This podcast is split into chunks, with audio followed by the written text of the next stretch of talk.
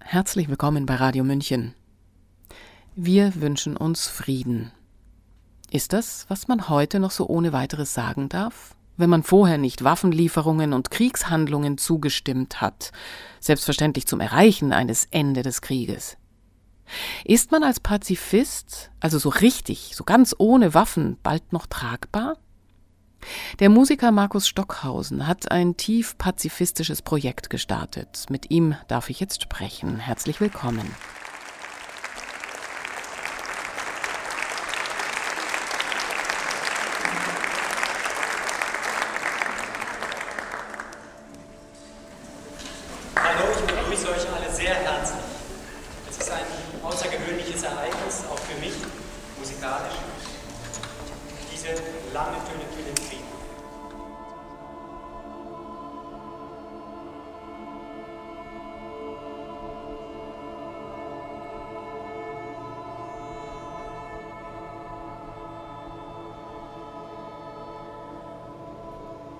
großer Klang geht um die Welt und sendet eine Schwingung von Frieden und Freiheit aus. Das ist, was in Ihren Konzerten lange Töne für den Frieden passiert. Ein Klangteppich aus langen Tönen entsteht, dann Improvisation, dann wieder der Klangteppich, dreimal 20 Minuten und Sie dirigieren. Was daran ist für Sie das Friedvolle, das Verbindende? Wir haben jetzt am 19. Oktober in Köln in der Lutherkirche die Premiere gehabt. Etwa 45 Musikerinnen und Musiker haben mitgespielt, mitgesungen. Es war also auch ein großer Teil, ein Chor dabei.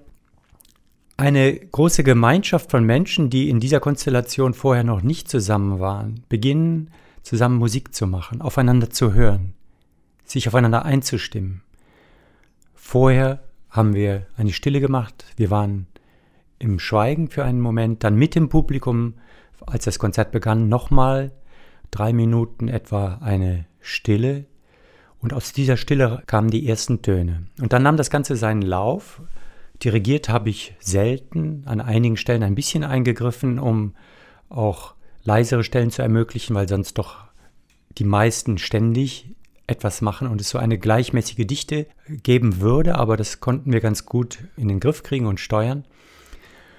Es ist ein wunderbares Erlebnis gewesen und hat mir sehr viel Mut gegeben, diese Projekte jetzt an anderen Orten auch fortzuführen. In Köln, in Berlin, in Halle wird es stattfinden und weitere Orte sind geplant. Es geht mir um einen ganz grundsätzlichen tiefen Frieden und die Musik kann als vermittelndes Element da wunderbar wirken. Also in Köln war das wirklich erlebbar, auch mit dem Publikum zusammen, wie das Ganze am Schluss ausklang in einer sehr harmonischen Weise und wie noch lange, sicher fünf Minuten eine Stille war, weil keiner sich traute, auch diese Stille zu brechen. Also dass auch eine große Sehnsucht da ist seitens des Publikums und aller, die da anwesend waren, in einen Frieden zu kommen, in einem Frieden zu sein. Und wenn ich sage, es geht mir um einen grundsätzlichen Frieden, dann meine ich jetzt nicht nur einen Frieden zwischen Russland und der Ukraine, der natürlich absolut wünschenswert ist, damit dieses unnötige Leid, Sterben, die Zerstörung, all das möglichst schnell beendet wird, sondern es geht mir um den Weltfrieden im Grunde genommen. Ja, das können wir vielleicht noch etwas ausführlicher gleich besprechen, äh, was ich damit meine. Mhm, mhm. Also Sie haben die Stille am Anfang und am Ende des Stücks erwähnt. Stille gehört zur Musik, das ist ja ein ganz wesentliches Element. Nochmal zum praktischen Ablauf. Es finden lange Töne für den Frieden Konzerte in vielen, vielen Städten statt, wie Sie gesagt haben. Wie finden denn die Musiker zusammen? Einfach durch Informationen untereinander. Die, die ich kenne in einer Stadt oder also jetzt in meiner Köln Geburtsstadt habe ich die meisten Kontakte vielleicht zu Musikern und dann schreibe ich einige an und die sagen es wieder anderen und dann spricht sich das rum und die Leute melden sich bei mir an. Und dann erfasse ich sie einfach und ich mache zur Bedingung nur, dass sie jetzt keine absoluten Laien sind, sondern dass sie ihre Instrumente gut spielen können und dass sie vielleicht auch ein bisschen Improvisationserfahrung haben, also dass das Hören auch geschult ist. Das wäre mir wichtig. In Berlin wird es wieder anders sein, da findet es in der Musikbrauerei statt. In Berlin gibt es viele Musiker und auch da wird es am 20. Dezember diesen Jahres, denke ich, eine große Menge von Musikern geben, die mitmachen. Da sehe ich eigentlich das kleinste Problem, weil man könnte es auch mit fünf machen oder mit zehn, aber es könnten auch 100 sein. Also ich nehme die, die an diesem Thema interessiert sind, die sich da mit mir für den Frieden einsetzen wollen. Die nehme ich alle gerne dazu. Mhm. Wie groß ist denn die Resonanz auch der Veranstalter für dieses Friedensprojekt?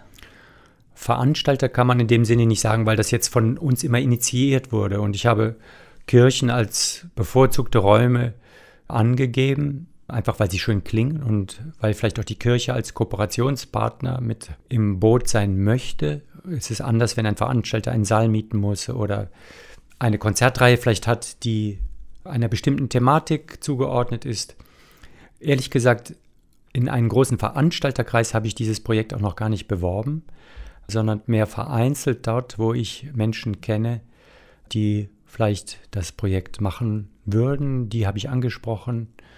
Aber so langsam geht es weiter. Andere Städte sind in der Überlegung in Düsseldorf, in Heidelberg, in Stuttgart. Wir werden sehen, wie sich das entwickelt. Es ist ein relativ junges Projekt. Die ganze Idee ist nicht älter als sechs Wochen jetzt.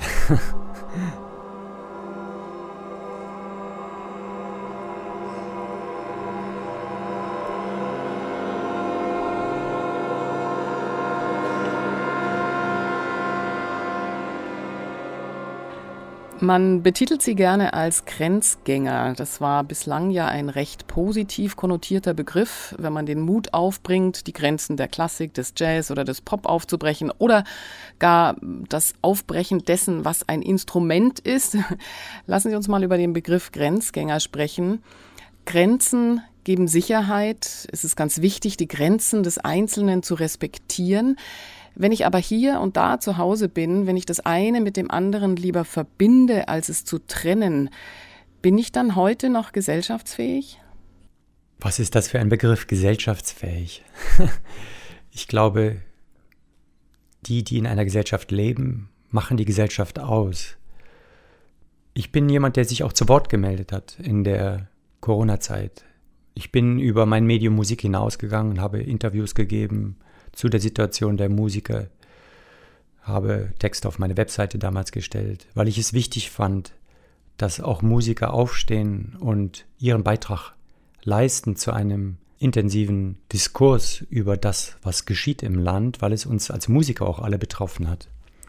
Ich bin auch Mitglied im Netzwerk Musik in Freiheit, wo sich sehr viele Musiker in kurzer Zeit im Jahr 1921 zusammengeschlossen haben um aufmerksam zu machen auf die schwierige Situation der Musiker, die vielfach ausgegrenzt wurden, weil sie nicht geimpft waren zum Beispiel oder dann irgendwie Berufsverbot bekamen, keine Anstellung mehr fanden oder ihre Musikschulen nicht betreten konnten, in denen sie sonst unterrichteten. Also es gab eine sehr kritische Phase und oft wurde der Ruf laut, wo sind die Musiker, wo sind die Künstler, wieso sagen die nichts, wieso melden die sich nicht? Und es war mir ein ganz natürliches Anliegen, das Freiheitliche, was ich in der Musik kenne und was mir zutiefst zu eigen ist, das auch nach außen hin zu bekunden. Und es ist ja nicht nur, dass man gegen Dinge ist oder die Szene aufmischen will. Nein, man möchte einfach auch wachrütteln und mahnen und sagen, Leute, wir entgleisen gesellschaftlich, wenn wir nicht verschiedene Meinungen zulassen, wenn wir nicht verschiedene Randgruppen auch oder vielleicht selbstständig denkende, eigenständig, freiheitlich denkende Menschen integrieren und ihnen eine Stimme geben, einen Raum geben, einen Platz geben in unserer Gesellschaft. Also ich fühle mich die ganze Zeit gesellschaftsfähig als musikalischer Grenzgänger, auch als ein Freidenker. Ich sehe da überhaupt keinen Widerspruch. Mhm. Sie schreiben, der äußere Friede kann nur das Ergebnis eines inneren Friedens sein. Sie beschäftigen sich eigentlich ja schon lang mit diesen Themen, nämlich mit der Schulung des Bewusstseins, der Empathie und der Entwicklung der Spiritualität. Nehmen Sie uns mit, wie ist das mit Musik möglich oder beziehen Sie auch andere Wahrnehmungsfelder mit ein? Die Musik ist da vielleicht mein Hauptaktionsfeld. Die Musik hat diesen wunderbaren Vorteil, dass sie jenseits von Gedanken, von mentalen Konzepten Raum gibt für freies Fühlen, für freies Imaginieren, freies Denken. Sie ist per se ein Freiheitselement. Und so viele Menschen finden sich zusammen bei Musik, bei schöner Musik, bei verbindender Musik. Sie können zusammen 2000 Leute, 5000, 10.000 Leute können in einem Raum zusammen sein ohne Probleme, weil sie als verbindendes Element das Medium der Musik haben. Sie können sich alle in den Klängen wiederfinden und haben auch eine Sehnsucht danach, nach Gemeinschaft, nach einem gemeinsamen Feld des Lauschens, des Fühlens in Musik, mit Musik.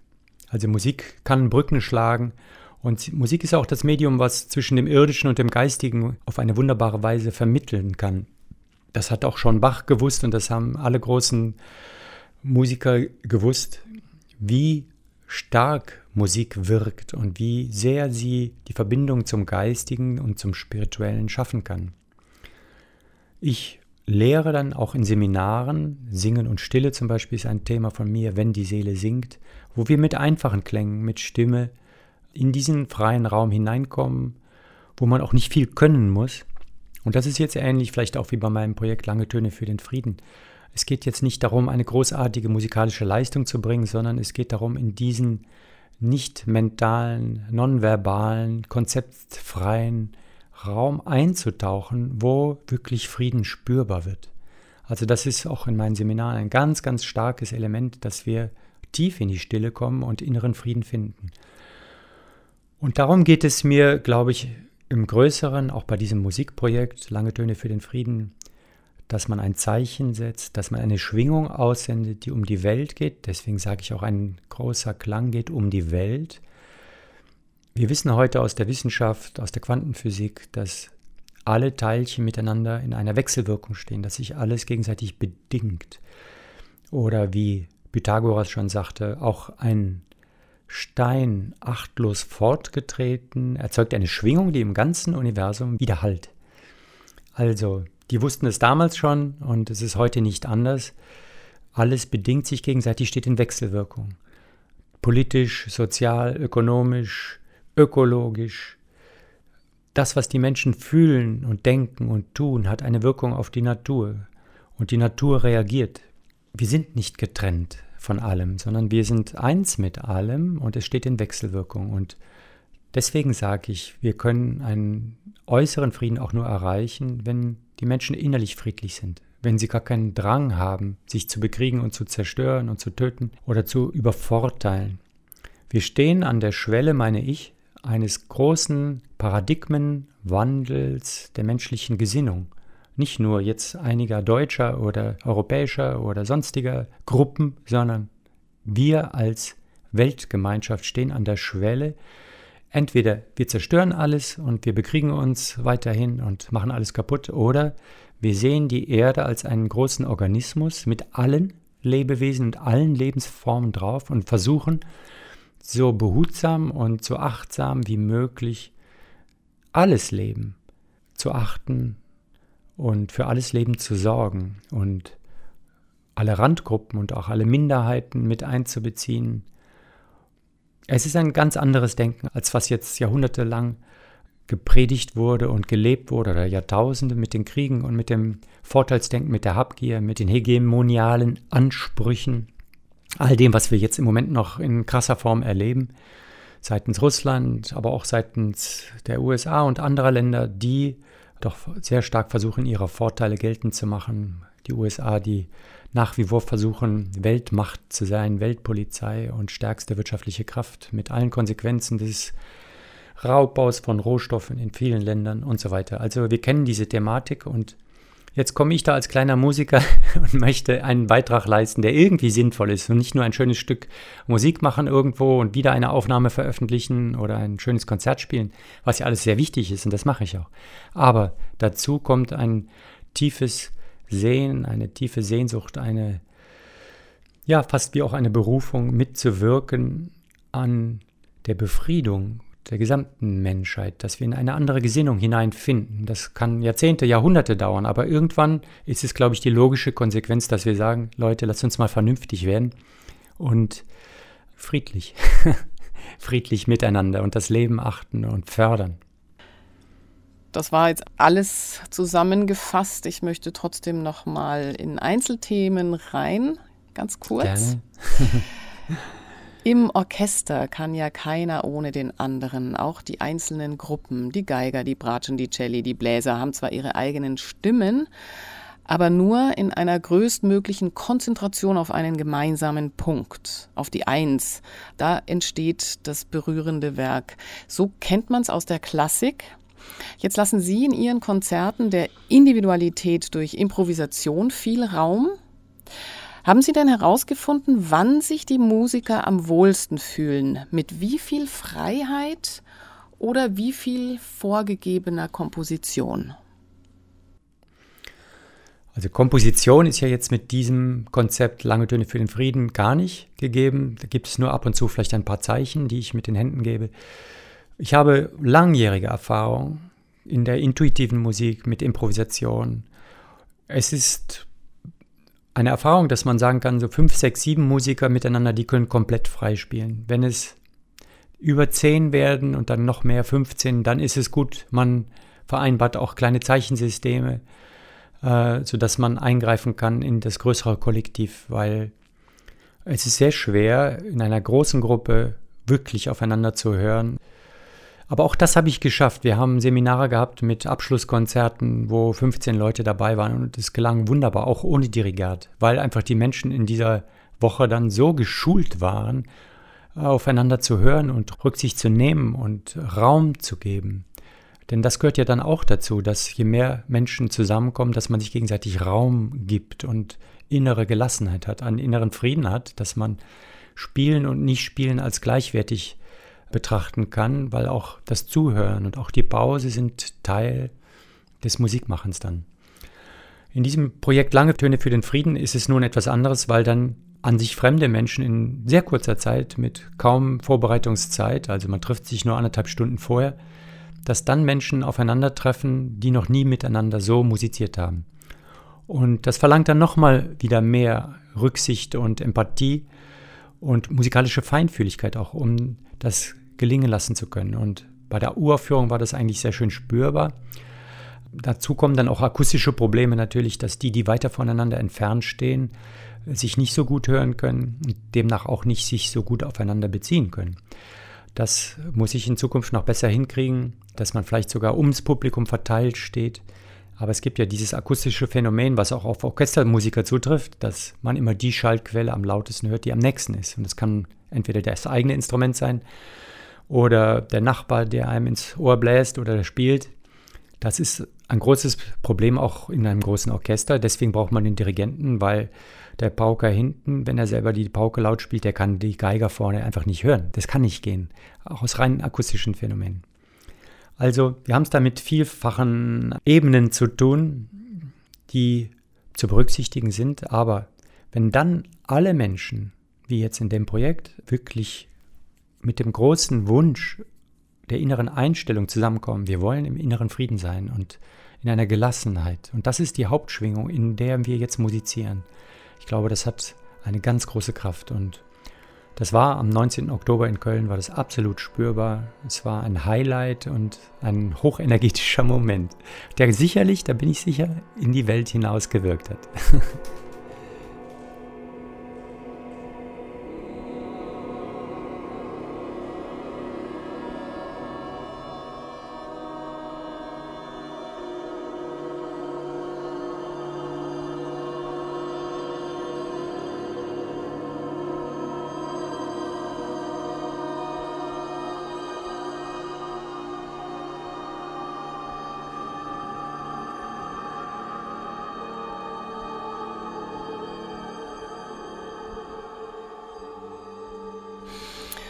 Was Sie jetzt gerade beschrieben haben, lässt sich ja eigentlich sehr gut von diesem kleinen Zusammentreffen auf die ganze Gesellschaft, auf die Welt transferieren.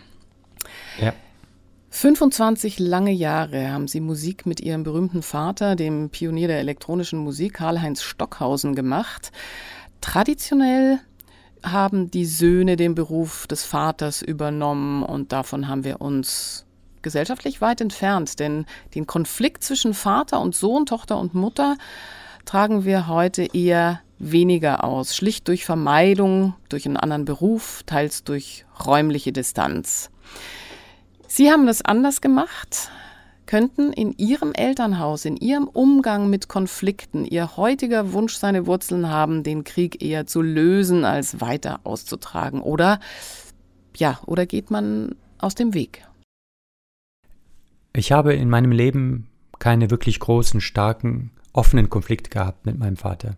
Ich habe beobachtet, wie er sehr viele Konflikte hatte mit anderen Menschen und ich bin eher sowieso pazifistischer Natur, also nicht so geneigt, Konflikte offen auszutragen. Es entspricht mir nicht so, aber es war auch nicht so ein Problem. Also ich glaube nicht, dass das, was ich jetzt heute mache, irgendwie in Beziehung steht zu meiner Erfahrung der Kindheit mit meinen Eltern. Der schwierigste Moment war, als ich von meinem Vater weggegangen bin, 2001, aus meinem Entschluss heraus, denn ich beobachtete viele auch schwierige Situationen, die meinen Vater umgaben und ich merkte, dass ich mich lösen wollte, denn ich war ja doch sehr viel Zeit auch mit ihm beschäftigt und ich spürte stark den Wunsch, mich ganz auf meine eigene Musik zu konzentrieren. Ich habe dann angefangen, auch selber vermehrt zu komponieren und so weiter. Aber dieses Engagement für Frieden, das ist jetzt relativ spontan entstanden. Ich meine, wir wissen alle warum auch. Wir sehen jetzt den Konflikt sehr nah der Kriegssituation, die eine unglaubliche Auswirkung hat auf Zentraleuropa. Aber es gibt ja Konflikte im Jemen zwischen Indien und Pakistan und in unterdrückten Völkern bei den Uiguren und in Afrika. Also ständig sind viele Konflikte auch ähnlichen Ausmaßes auf der Erde, nur wir erfahren nicht so viel davon. Ganz, ganz schlimm, der Jemen auch, was da passiert ist in den letzten Jahren. Das hat mich wachgerüttelt natürlich und einfach aus dem Gefühl heraus, so wie ich ein Stück aus dem Gefühl heraus komponiere, so kommt dieser Drang, mich öffentlich auch zum Frieden zu positionieren oder etwas beizutragen, um den Frieden möglich zu machen. Und es fängt im Kleinen an. Und ich werde auch auf einer Friedensdemo in Aachen Trompete spielen und ein paar Worte sagen. Da bin ich eingeladen worden. Da sind Leute auf mich aufmerksam geworden.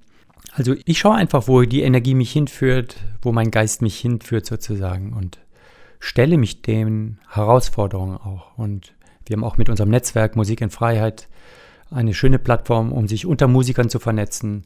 Da kann man dann auch äh, zumindest das eigene Projekt Die lange Töne für den Frieden bekannt machen und anderen Mitgliedern mitteilen, sodass sie aufmerksam werden und vielleicht mitspielen. Also da sind ganz schöne Synergien entstanden im letzten Jahr. Ich habe viele Menschen kennengelernt, die ich vorher nicht kannte.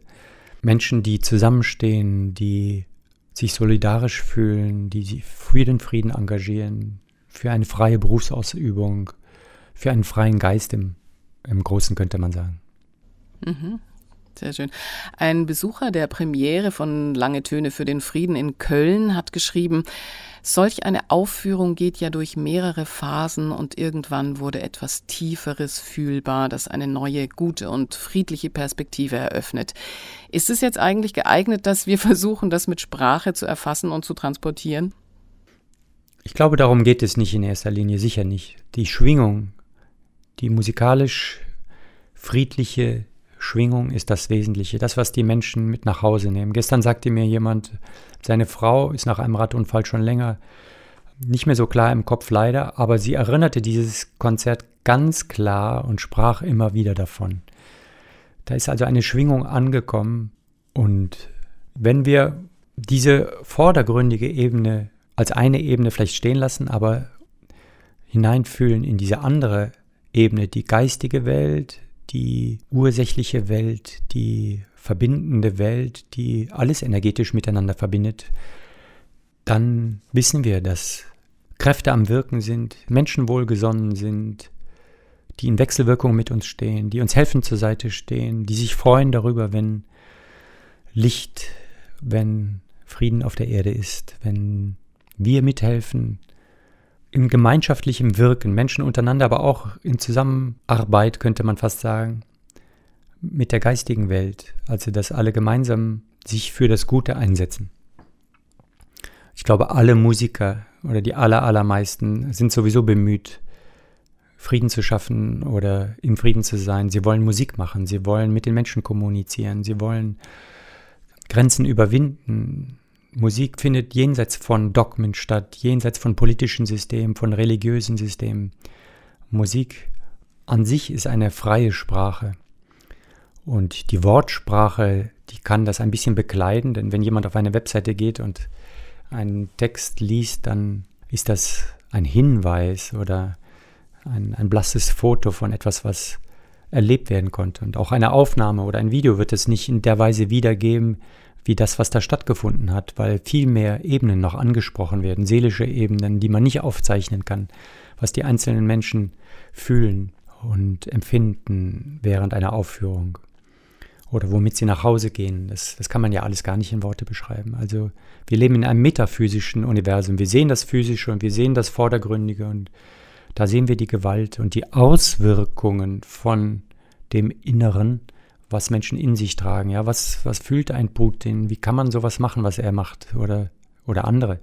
Also jeder für mich, der tötet, der den Befehl zum Töten gibt, egal auf welcher Seite und jeder, der Rüstungsgüter auch herstellt, mit dem ganz klaren Bewusstsein, diese Waffen werden Menschen umbringen, diese Waffen werden Städte, Dörfer zerstören.